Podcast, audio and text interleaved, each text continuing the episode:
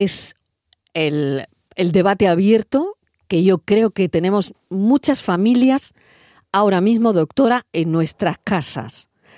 Porque, claro, una se pregunta, ¿está llegando la concienciación a las aulas?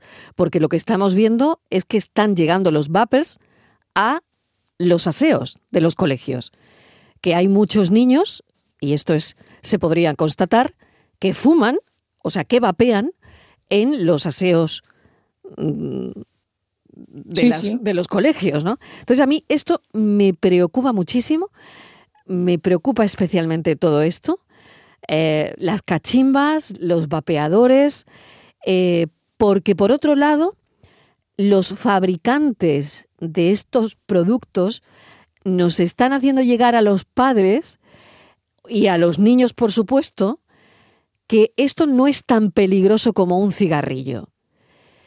Yo quería preguntarle, incluso para sacar su corte y ponerlo en la cena de mi casa esta noche, como harían, como harían muchos padres y madres que están escuchando esta entrevista, si esto es cierto, doctora, si los fabricantes están diciendo que estos productos no son tan peligrosos, que fumar es un cigarrillo, es peor, ¿usted qué les diría? Yo les diría que no tenemos datos suficientes para corroborar esto y que necesitamos saber qué pasará en los próximos años. Es como todo, ¿no? Eh, cuando se asoció el hábito tabáquico al cáncer de pulmón, cuando se acumularon suficientes casos y qué pasó, que como la mujer empezó a fumar después del hombre, hubo un momento, y lo seguimos viendo, que la incidencia del cáncer de pulmón en mujeres fue en aumento cuando la del hombre se estabilizó. Pues esto nos va a pasar un poco así. Hay diferentes marcas de vapeadores, hay incluso algunos que te permiten utilizar tu propio cigarrillo y lo que te venden es que de esa manera no quemas y si no quemas no hay combustión y si no hay combustión no hay producción de carcinógenos. Que, eh, ¿Qué hacemos con esto? A mí me cuesta muchísimo, no sé cómo lo podemos hacer, pero yo debo decir que no, soy muy salidora nocturna, pero hace poco estuve en una fiesta privada y me llamó la atención que en la entrada había una máquina expendedora de vapeadores, por tanto estaba permitido en un sitio cerrado. Totalmente. Vapear. Y me quedé a cuadros. Dije, ¿pero qué es esto? De hecho, bueno, digo, es que si hago una foto y ya me meto en, X, X, porque ya no, no le podemos decir Twitter, digo, igual me linchan, es que no lo sé. Pero digo, ¿cómo puede ser? O sea, es que no, estamos intentando, no hemos conseguido quitar los cigarrillos de los interiores y ahora estamos permitiendo vapear.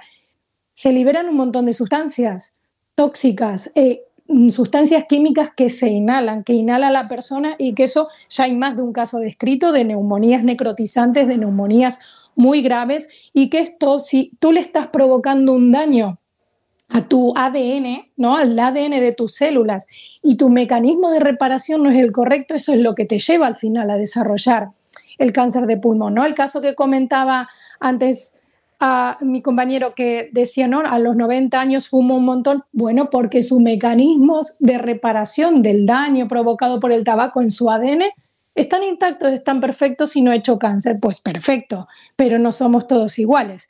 Y la contaminación ambiental que había hace 40, mm, 50 años no es la misma que la que tenemos ahora.